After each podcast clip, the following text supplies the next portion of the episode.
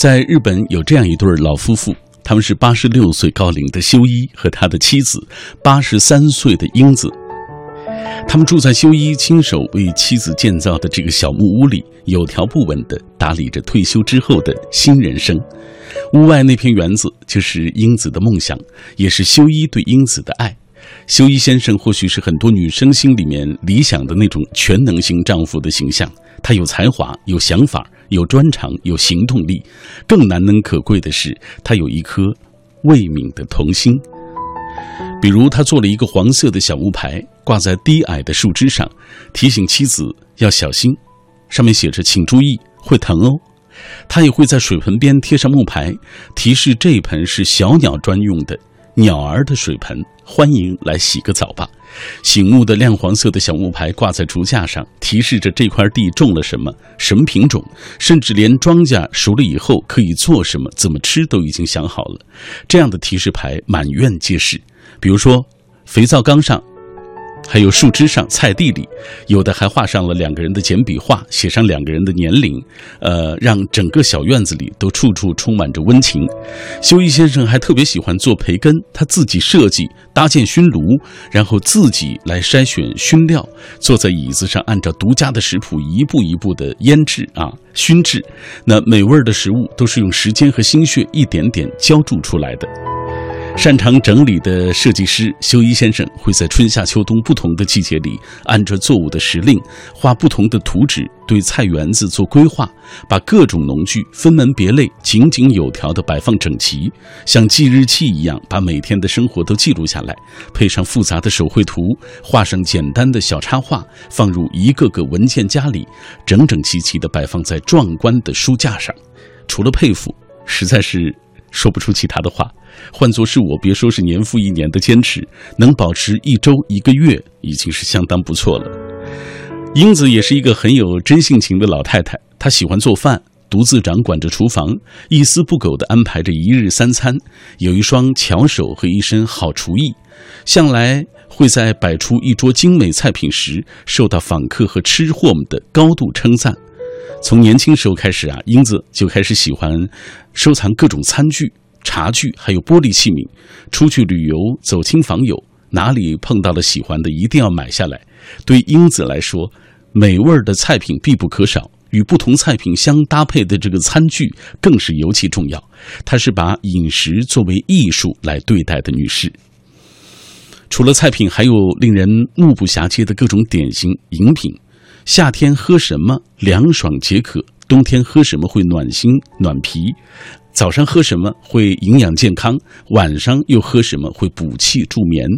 为不喜欢蔬菜的修一榨各种配方的蔬菜汁儿，把园子里收获的水果制成各种口味的果酱，根据季节改变家中物品的陈设等等。英子女士手脚麻利，信手拈来，把生活过得又精细又精致。结婚五十多年了，他们互相尊重。互不勉强，和气地过着这流水般温和而绵长的日子，享受着男耕女织的田园情趣。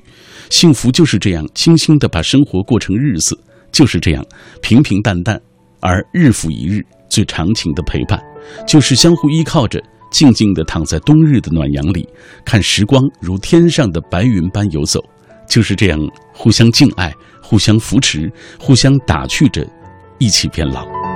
这就是我们今天晚上为大家介绍的这本书。明天也是小春日和。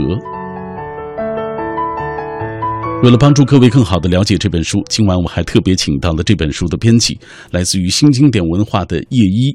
稍后这段关于这本书的介绍之后，我们就请出叶一来为我们大家做介绍。明天也是小春日和。这是一本讲述金端夫妇田园生活的随笔。为了一圆妻子英子多年的田园梦，金端修一老先生在退休后带着英子远离都市的喧嚣，归隐乡间，用几十年时间悉心打理着自家的木屋和菜园，调配泥土、种植蔬菜、研究食谱、腌制食物。任窗外风景随四季更迭，有彼此陪伴的每一天都是好天气。他们在身体力行中向人们展示了一种优雅的生活方式，道出了几十年幸福婚姻的秘诀。先从这本书的书名说起吧。叫做明天也是小春日和，怎么理解这个书名？这个“小春日和”这个词呢，其实它是一个日语词，然后它在日语里面的意思，它指的是晚秋初冬里阳光和煦的好天气。那么我们这一本书呢，它讲的是呃一对日本老夫妇的这个相依相伴六十年的婚姻生活。我们也是想借这个“小春日和”这个意思啊，来比喻对这两个老夫妻来说，他们有彼此陪伴的每一天都是像小春日和这么。晴朗的这么美好的，每天都是和煦的、美好的。那这本书的作者刚才叶玉已经介绍了，其实就是金端夫妇啊，金端英子和金端修一，给大家讲一讲他们是两个怎样的老人。丈夫金端修一呢，他是一九二五年生人，所以说在这本书的那个日语版，他成书的时候他已经是八十二岁高龄了。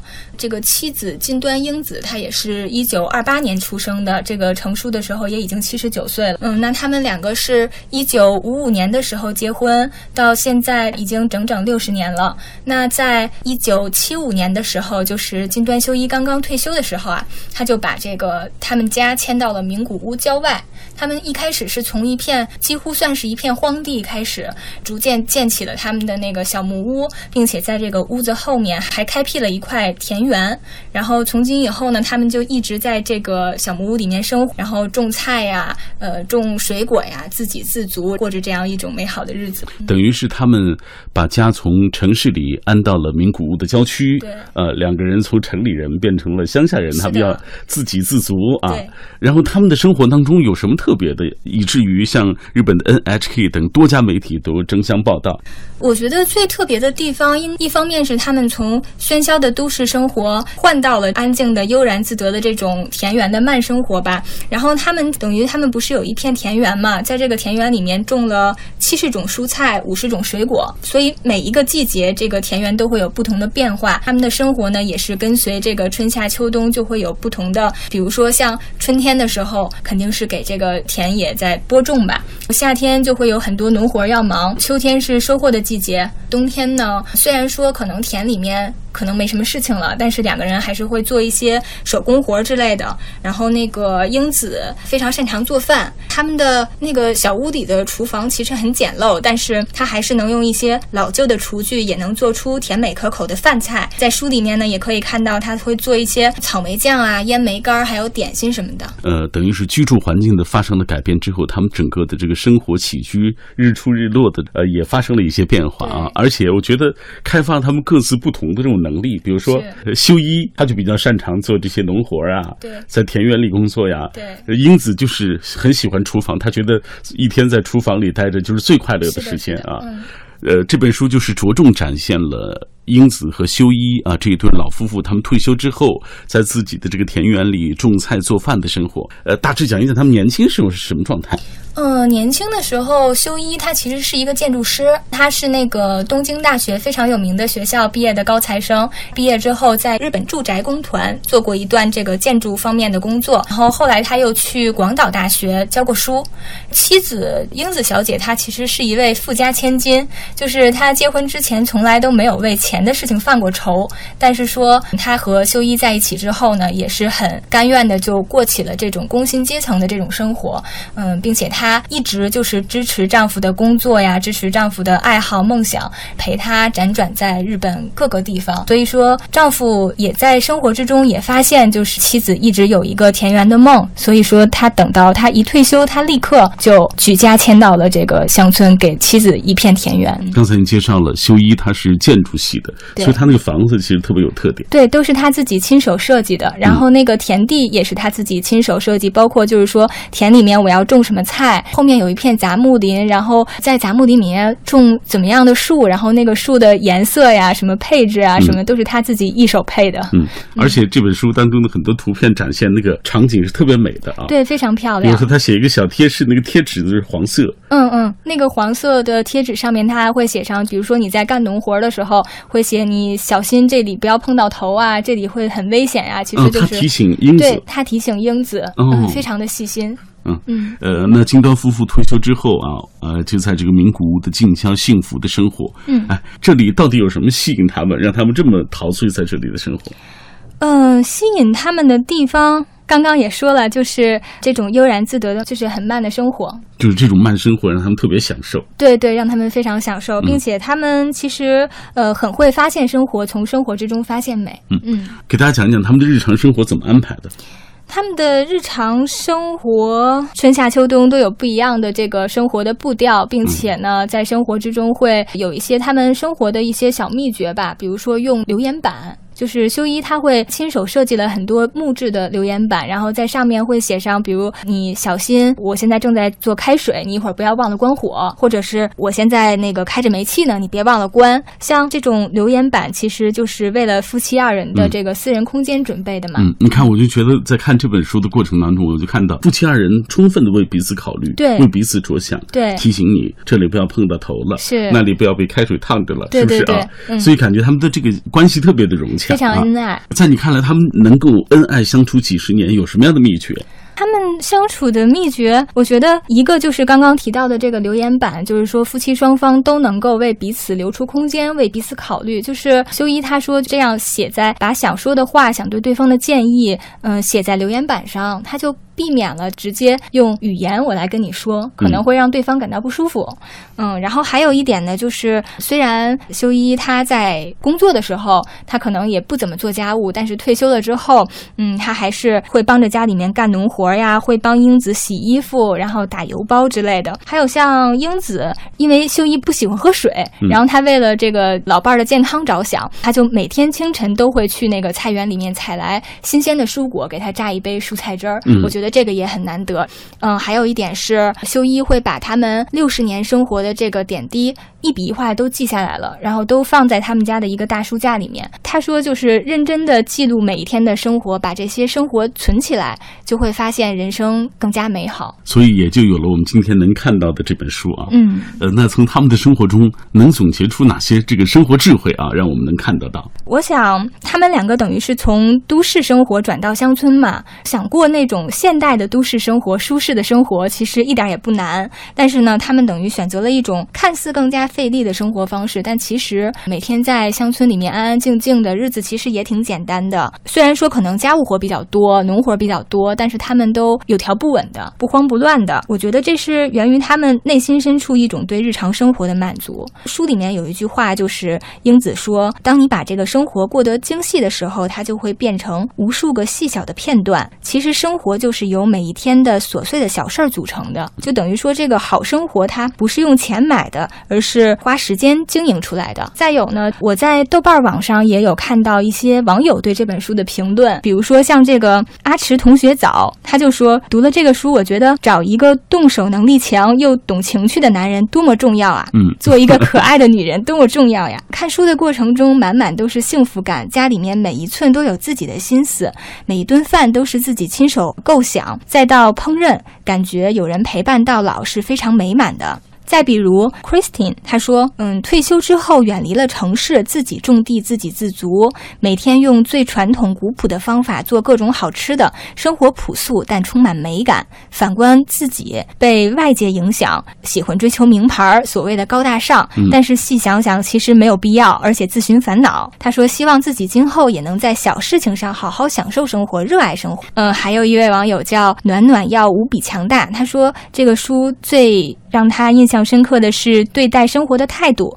把每件小事儿、杂事儿变得认真投入，即使是每日三餐也丝毫没有懈怠。夫妻之间对彼此小细节的关心和爱护，把每一天都变得不一样，每一天都有意义，都充满期待。在旁人看来也是元气满满，不仅当下还有未来，心中有诗和远方。嗯嗯，这是网友读了这本书之后他们的一些感触。看来大家都或多或少的获得了一些东西。是的，哎，这也是我们今天为什么要推荐给电波那端的朋友的嗯一个重要的原因啊！你能够从金端夫妇他们的退休生活当中获得一些生活的智慧，在这本书当中用很多精美的图片展示了英子奶奶做的各种各样的美食啊。嗯给我们讲讲叶一，你喜欢哪几种美食？嗯，他做的美食有很多，书里面的图片也都特别漂亮。我觉得让我印象深刻的，其实还是那个腌梅干儿，嗯就是梅子干儿。嗯，梅干儿这个东西，如果说大家看过那个《深夜食堂》这个电视剧或者漫画的话，可能会有点印象，就是有一道菜叫茶泡饭。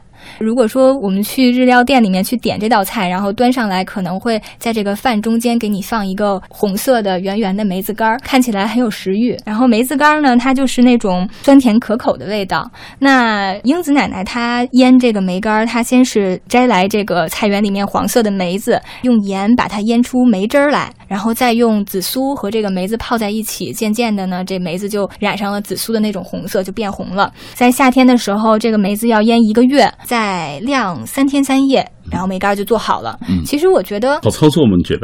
嗯，其实挺好操作对，其实挺好操作的，嗯并且这个梅干儿它其实是日本在日本是很日常的一种食物，很多日本人他吃饭的时候都会习惯就是一碗白米饭，然后我能就一个梅干儿，我就能这么吃了。哦嗯，然后这个就让我想起那个中国人吃饺子的时候会配糖蒜，北方的一些家庭反正是会配糖嗯蒜。我记得我姥姥那会儿还在世的时候，每次我去回我姥姥家，她做饭的时候做饺子都会端上她自己腌的糖蒜。嗯像这本书里面也说说这个英子，她会每年给她自己的外孙女打包她的做的美食，然后她想的就是说要传承一种家的味道。嗯这一点让我也就想到了当时我姥姥她那个糖蒜的味道。现在我妈妈做饺子的时候也会也会上她自己腌的这个糖蒜，嗯这个味道真的是就是很像，就是一直传承下来的，我觉得很温暖。嗯。而且英子自己的弟弟他们来他们家吃饭也是说，你做的饭越来越像妈妈做的了。啊，是的，是的，对，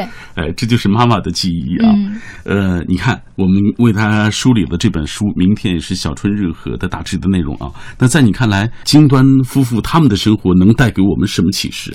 我觉得其中一点就是说，要对生活有好奇心，无论到什么年岁，都应该保持对生活的热情，保持童心。嗯，嗯，要观察生活，然后去发现生活，发现美。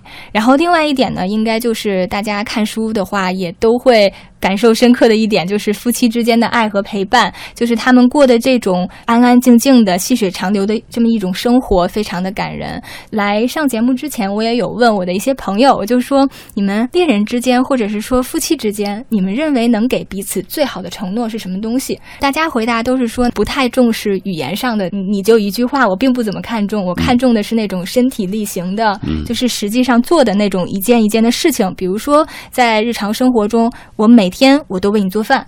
或者有一个男生跟我说，女朋友肚子疼的时候，熬姜糖水给她送到床边儿。嗯嗯，像这种都是行动上的一些表示吧。我觉得这本书里面用很多生活的照片和文字的细节，然后也为我们去展现了这个老夫妇对彼此的这种承诺。嗯然后这种承诺、这种陪伴，我觉得就是他们对彼此最长情的告白吧。嗯这种幸福感，我想是没有任何人能够抵抗的。嗯除此之外，我还想说，这本书啊，它虽然很薄，但是很漂亮，而且里面的内容非常的详尽啊，做的很好，这说明叶一非常用心。哎 呀没有没有，呃，因为呃这本书其实我们也是在这个印刷上也是下了功夫的，因为它有很多图片嘛，有很多对开的图，春夏秋冬的每一张照片，我们都有去就是努力的把它呈现出它最好的样子。呃，我们还会在这个书中，除了彩色印刷，我们还其实用了专色印刷的工艺，这些读者朋友们可能不太熟悉，但是拿到书的话，翻开会觉得很舒服。嗯嗯稍后回来，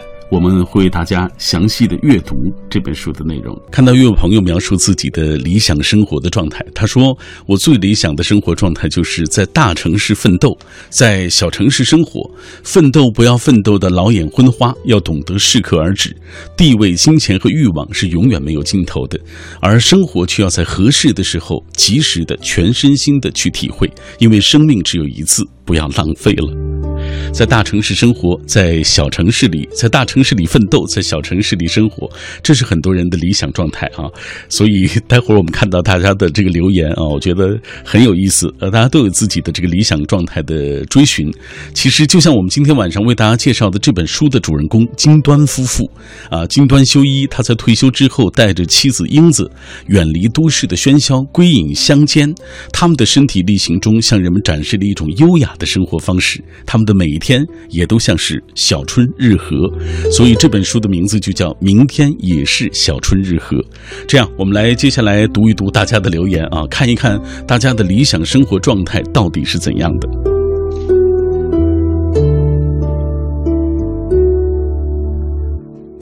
好，平凡蔚蓝风，他说希望在城市里上班。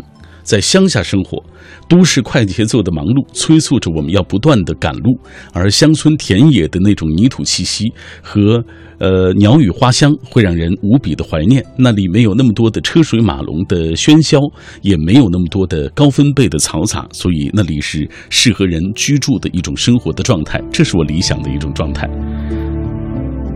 流泪的文鱼说：“两个人一起旅行，等老了就周游世界啊，是我最认同的一种方式。”橙子皮的蓝天也好久没来了。他说：“一个假期都在忙忙碌碌的，白天上班，晚上做实验，周末还有家教，可是都感觉不是自己想要的生活。虽然很忙碌，但是收获太少，每天都是重复的，走重复的路，做同样的事情。但我毕竟还年轻，现在的重复努力是为了以后不重复的生活，所以没关系，忍忍就过去了，还是要加油。”嗯，在重复的生活中找到自己的乐趣吧，是不是？风信子的花语阿姨她说，前些日子去了一趟广西，据说是拍摄花千骨的地方，山清水秀，景色宜人。朋友们都劝我去那里养老，我也十分喜欢那里的田园风光。但是无奈，上有二老，下有二小，父母在不远游，人生有很多的无奈啊。那我觉得在这本书当中找一找那种理想生活的乐趣啊，看一看他们的那种理想状态是不是能感染到你啊。嗯，来，下面是李兴盛，他是一个正在创业的年轻人，他说与贾跃亭。贾跃亭知道吧？乐视的那位啊，贾总成为超级合伙人是我下一步的方向。敢于颠覆，不断创新，在生态的道路上，呃，蒙眼狂奔啊，这就是我的状态。嗯，最理想的一种状态。呃，小小的粉红兔子，理想的生活就是在安静的地方做自己喜欢的事情，当然最好是生活在海边。如今在城市里生活，在忙碌的工作之余，会去听一听讲座，看一看展览，去图书馆。每天晚上一定要听不老歌，听小马哥的品味书香，喜欢和享受这样的生活，简单充实而又美好，有音乐有书香啊，这样的生活我觉得也挺好。还有梅英大姐，她说我的理想是可以去有一场说走就走的背包旅行啊，做一个背包旅行客，也是觉得挺快乐的事情。飞扬的英子说，正值年轻拼搏期，现在的理想生活就是开心上班，平安下班，做一行爱一行。让上班的也有愉快的心情，有一个小家，下班回家有一个爱的人一起煮煮饭，偶尔下一下馆子，定期啊外出旅行，这就是我理想当中那种状态。袁家麒麟说：“城市灯红酒绿，物欲横纵横，压得人们喘不过气来。于是向往乡村的娴静淡雅、倦鸟知还的田园生活。然后现在的农村到处是迁安置啊，建小区，呃，这个还有盖工业园，投资发展商业街。”城市包围农村了，越发怀念二十年前和外婆在乡下的那种生活。农闲时在菜园子里种蔬菜，给青菜捉虫、捉虫子，养三五只母鸡。中午到鸡棚里去捡一捡鸡蛋，就觉得是挺美好的事情。只可惜当时没有这么觉得。这个字不认识啊，他是微博名叫这个名字啊。他说每个人都有都能描述出自己最渴望的生活状态，答案也不同。呃，能够实现的就是最理想的。人永远就像是不知不知足的动物，现在拥有的却不懂得好好珍惜，失去了才会后悔，只想要生活再好一点，生活平淡就挺好。其实平凡的生活就是最满足的，简单过完每一天。现在的生活每天我都觉得我过得非常踏实。这就是一种理想的生活状态吧。还有 Silence Waves，他说最理想的生活状态就是诗人海子所描述的“面朝大海，春暖花开”，啊，静静的享受海风、海浪的气息，和心爱的人一起在海边散步踏浪。想念远方的朋友的时候，给他们发信息、打电话。当然，到了最好的季节，也会邀请一些好朋友来做客，聊一聊过去、现在还有未来。嗯还有很多朋友的留言没能够读到稍后我们在节目进行中再为大家来介绍。今天我们为大家带来的这本书来自于金端夫妇的明天也是小春日和。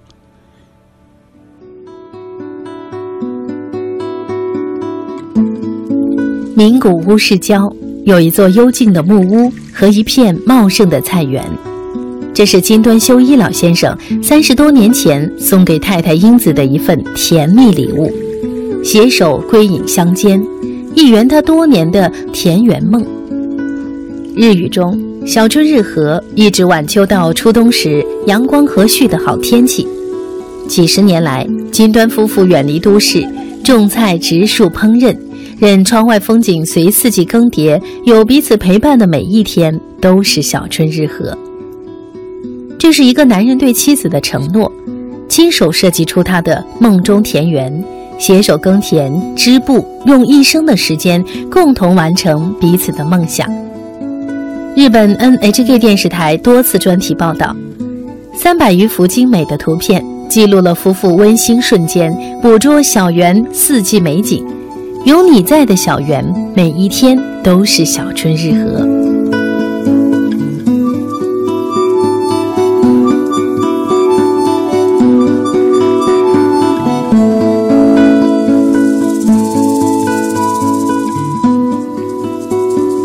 其实就像这段片花灯当中所说的啊，两个相濡以沫那么久的人，有你在，有你陪伴，就是每一天的小春日和。这本书当中，其实金端夫妇的生活挺简单的，但是他们的简单当中浸透着务求精致的用心。这话怎么讲呢？比如说，修一他会格外细心的在田里插上黄色的指示牌啊。我们上半时段已经给大家介绍了提醒毛手毛脚的老太太啊，而英子女士一定要按照这个季节的变换，呃，调色弄味，定制风味点心，并且拿一生积攒的美丽餐具和手织的棉麻为房间来换装。她生性洒脱啊，不计较钱，也不计较繁忙。侍弄青菜，制作果酱，呃，然后打点三餐，在忙碌里穿针走线，透着从容的潇洒。还有亲手烤培根、做年糕、草莓酱、果醋、菠萝，还有什么柚柚饼子啊？每一个季节都有储存时鲜的一些方式。其实我每次看这样的书的时候，都特别关注他们吃什么，他们做什么啊？对，一季季的做下来，你看他们就成了一种，好像就成了一种生活的仪式啊！仅仅是。追随书里看到的这些菜谱，你也会觉得给每一餐日常的饭添一些阳光雨水的味道，也觉得挺好。我觉得在阅读这本书的过程当中啊，就像扎莫那个咱们中国的汪曾祺先生笔下的食物啊，这个闲情偶记，呃。随缘食单啊，等等，呃，而金端夫妇的极致大概就是在于他们直接跳过了天下理想的负累，把一家子的好生活同时当做活着的意义和表象。但是我在想，有多少人能领会这样活着的一些意义？在修一先生看来，重要的是要保持看见、感受和惊奇的心。就他那么大岁数，他始终保持着好奇心。他不留情面地戳穿人们的虚张声势，说现在的年轻人忙忙碌碌、疲于生活，他们所处的环境乍看之下仿佛是一个新兴世界，其实那一切也许只是一个假象。你可能不认同这样的观点，但是老先生说的这段话，仔细的咂摸一下，还是挺有味道的。品味书香，我们今天就为大家介绍《明天也是小春日和》这本书，很有意思的一本小书啊。之所以说小，就是因为它，呃，很薄啊，不是特别厚，呃，你可能看两三个小时就能看完，但是从中学到的生活智慧远远不止这么一点。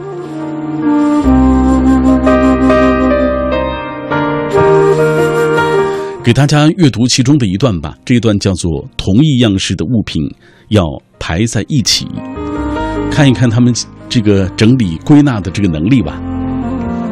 是这样写的：说书房、农具室、藏书室，只要是修一先生能够插手的地方，换句话说，就是除了英子女士的神圣领地厨房以外的地方，所有的东西都按色彩、大小分类，有序的排列在一起。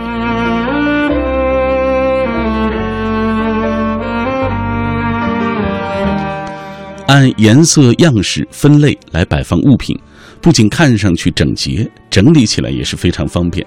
修一先生说了，无论瓶子、罐子、桶还是其他颜色，把同样颜色、同样形状的摆在一起，就像小伙伴们欢乐的聚在一起，会感觉特别好。这种欢乐的氛围是生活中十分重要的元素。统一物品的颜色和样式，并不增加花销。文件收纳架和记录各式事宜的笔记本，也都是从文具店和生活用品店买的大陆货。经常光顾的商店赠送的纸袋儿，喝完咖啡剩下的咖啡罐儿，这些瓶瓶罐罐和收纳盒子等杂物，都是夫妇俩平日一点点收集起来的。如果物品的颜色花纹比较扎眼，摆在一起不大协调，那修一先生就把它们漆成统一的颜色。为了美观，他有时把大小一致的物品一字排开，有时则把大小不一的物品按个头排列。对于老先生来说，整理家居既不无趣，也不是包袱。正如他自己所说的，其实充满了乐趣。他说，在我们家里，整理房间绝不是无聊的家务，去看、去感受，这才是最最重要的。还有刚才我们提给大家介绍的这个提示牌啊，提示牌让生活更简单。这个金端家独有的黄色提示牌，不仅在菜园子里派得上用场，家里也是随处可见。他们精心制作的物牌上是修一先生独有的笔记，写着这块地种了什么，那里放了一些什么等等这样的内容，让家中一切的事物看上去都更加清楚明白。以前，修一先生无意中啊，比如说会拔了妻子种下的幼苗，或者是不小心扔了这个妻子珍爱的东西，引得英子女士也会抱怨说：“英，这个修一，你又捣乱了。我好不容易在这儿种了一片草。”修一先生就解释说：“为了不再犯同样的错误，我特意做了指示牌，这其实也是给自己的提示。而这些提示牌也让英子女士少了一桩担心事。”你看，通过这些细节的描述，大家就知道了这对夫妇他们的生活，呃，很惬意，而且他们特别具有那种生活的能力啊，就是整理归纳这种能力。我觉得，就是日本人特别讲究所谓断舍离这个概念啊，就是他们懂得来梳理自己的生活，懂得来让自己过一个什么样的一个状态啊，呃，这是非常重要的。还有这段是插画的乐趣，因为这个修一先生啊，身材高挑。英子女士在她旁边显得小鸟依人，金端家随处可见会有两个人形象的小插画，令人忍俊不禁。除了用文字记录下生活的点滴，修一先生还不时地在其间穿插一些小画作。这些可爱的图画会出现在宴请和晚餐的记录里，以及偶尔写上两笔的日记当中。他说：“留下记录是为了温故而知新。”总结过去的经验，为明天的新工作做好准备，在记录里添上一些插画，回首过去时会更加有趣吧。画出自己的生活，供日后去回首。老先生一直用这种方式整理思绪，也来沉淀心灵。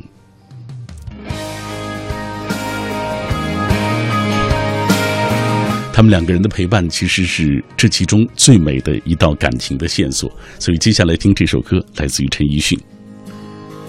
不喜欢也得欣赏，我是沉默的存在，不当你的世界，只做你肩膀，拒绝成长到成长。变成想要的模样，在举手投降以前，让我再陪你一段，陪你把沿路感想活出了答案，陪你把独自孤单变成了勇敢，一次次失去。重来，我没离开，陪伴是最长情的告白。陪你把想念的酸拥抱成温暖，陪你把彷徨写出情节来。未来多漫长，再漫长，还有期待陪伴你，一直到故事给说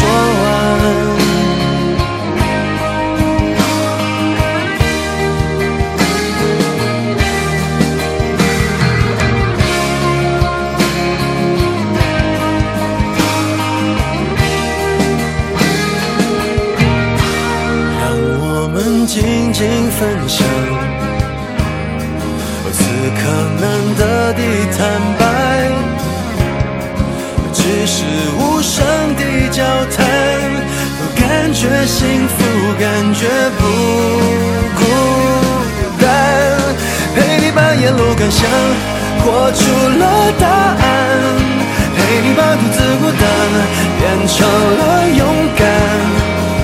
一次次失去又重来，我没离开，陪伴是最长情的告白。陪你把想念的酸拥抱成温暖，陪你把彷徨写出情节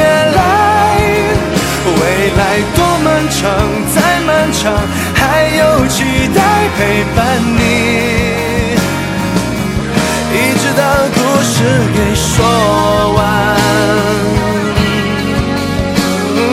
如今，我们被科技和机械包围太多了，把人们从土地、从自然里生生的剥离出来，时间也被物化了。呃，所以你遇见了金端夫妇，他们混合着泥土气息和老者智慧的生活，难免会有一种失物招领般的惊喜和佩服，是不是？所以我们今天为大家带来的这本书，很多人都觉得很有意思。明天也是小春日和，我们接下来继续透过一个短片来详细的了解这本书。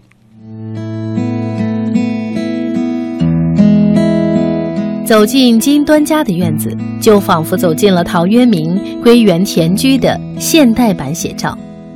田园农作之余，他们还合著了两本书，取名《明天也是小春日和》和《积存时间的生活》。书中说，最长情的陪伴就是小春日和那并不耀眼的初冬暖阳。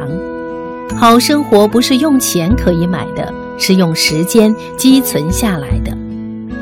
也正是在这样的信条下，他们实现了在大地扎根的精致生活。听了这本书，今天有很多朋友来分享自己的感受啊，大家理想状态似乎一下子更清晰了。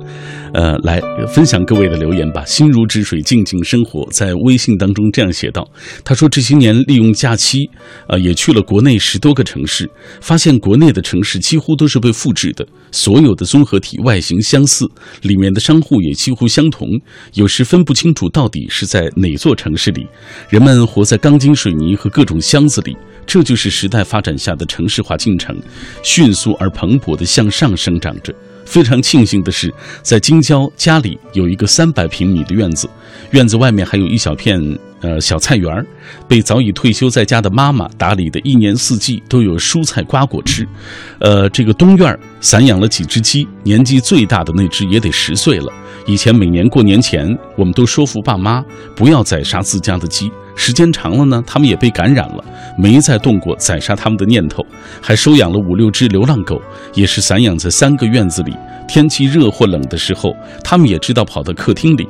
每到家里的杏树或者是枣树满枝，住在县城的亲戚们就会在周末开着小车来我们家里聚会，吃自家产的饭菜。然后每一次亲戚离开的时候，家里都像大扫荡之后一般啊，他们会将妈妈攒下的柴鸡蛋啊，果树上的水果，无论是不是完全成熟了，草地里的白菜、土豆啊，装满后备箱，名副其实的满载而归。而妈妈内心却是满足而喜悦的，站在家门口望着车子，久久的站在那里，挥着手，太美好了，这种状态是不是？来，天堂鸟说，现在趁年轻，脚踏实地的努力奋斗，到老了，希望自己可以过上这样理想的生活，有一处坐北朝南的房子。阳光洒满每个房间，房子外面有一处大大的院子，种上花花草草，种上一些蔬菜，再种上一些果树，自给自足，养一些鸡呀、鸭呀，啊，包括这个鹅呀，呃，小猫小狗，每天和它们为伴，院子里充满生机。黄昏的时候，躺在院子里的这个摇椅上，回忆年轻时候的美好岁月，想想这样的日子，就觉得很有乐趣。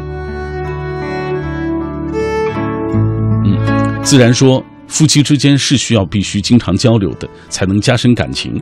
我只要是休班，就和老公一起这个出车啊，这个开车出去，嗯，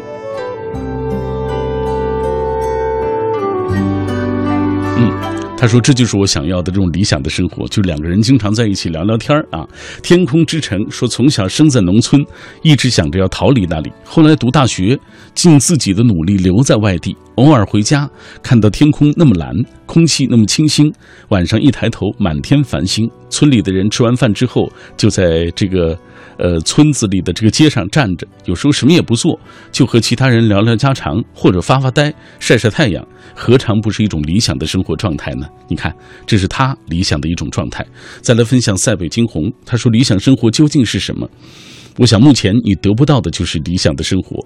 老庄生于乱世，见惯了诸侯杀伐，春秋啊无义战，因此小国寡民，弃人绝志是。这个啊，理想生活，而为理想终日列国奔波如丧家犬的孔仲尼，他的理想不是惬意庙堂、万世师表，而是在阳春三月与众弟子洗洗澡、高台吹吹风，然后唱着歌回家。追求理想生活，无形当中陷入了围城困境。住城里的向往乡下，住乡下的又艳羡城里，彼此互为理想生活。反正得不到的都可以脑补为自己想要的。理想生活就像梦想一样，有的人将之照进现实，有的人迅速的，嗯啊，如迅翁笔下幸福的家庭，梦想仍仍然是想梦。问到我的理想生活，就是不需任何理由，可以不做自己不想做的事情，真实而快乐的。讨好每一天，行走中见识最美的人生风景。大家说的都棒极了，是不是？我们最后再透过这个短片，了解一下这本书。以上就是今晚的品味书香。明天也是小春日和，是一本记述金端夫妇田园生活的随笔。身为建筑师的金端修一老先生退休后，带着老伴英子远离都市的喧嚣。一圆妻子的田园梦，两位老人用三十多年时间悉心打理着自家的木屋和菜园，全年能收获七十种蔬菜和五十种水果。两位老人用一生的时间共同完成彼此的梦想。